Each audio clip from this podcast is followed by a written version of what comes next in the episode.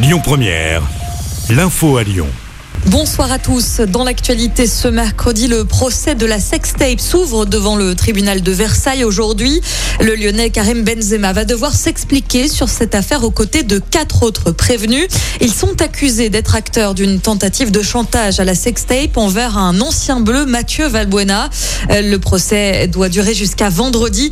L'ancien joueur de l'OL risque jusqu'à 5 ans de prison et 75 000 euros d'amende. Nicolas Sarkozy est dans le Rhône aujourd'hui. L'ancien chef de l'État était en séance dédicace en début d'après-midi pour son livre Promenade à la librairie des Citres à Lyon.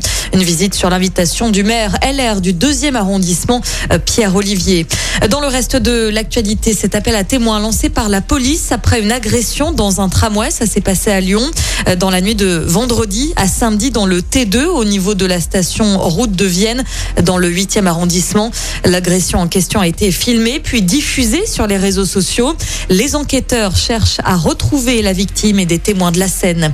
On poursuit avec ce constat. 77% des habitants de Sainte-Foy-les-Lyons sont opposés au projet du téléphérique qui doit relier Francheville à Lyon d'ici la fin du mandat des écologistes.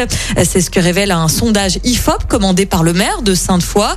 88% des habitants veulent prioriser le projet du métro E qui pourrait relier Tassin à Lyon.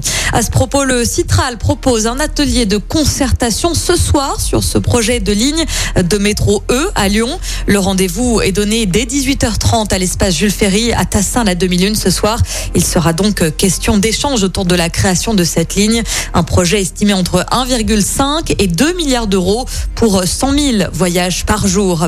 Et puis, coup d'envoi aujourd'hui du village des recruteurs à Lyon. Ça se passe sur la place Bellecour jusqu'à demain soir. Une centaine de recruteurs vous attendent attendent. Plus de 4000 offres d'emploi seront proposées.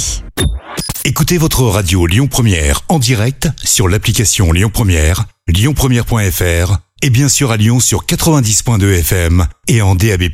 Lyon Première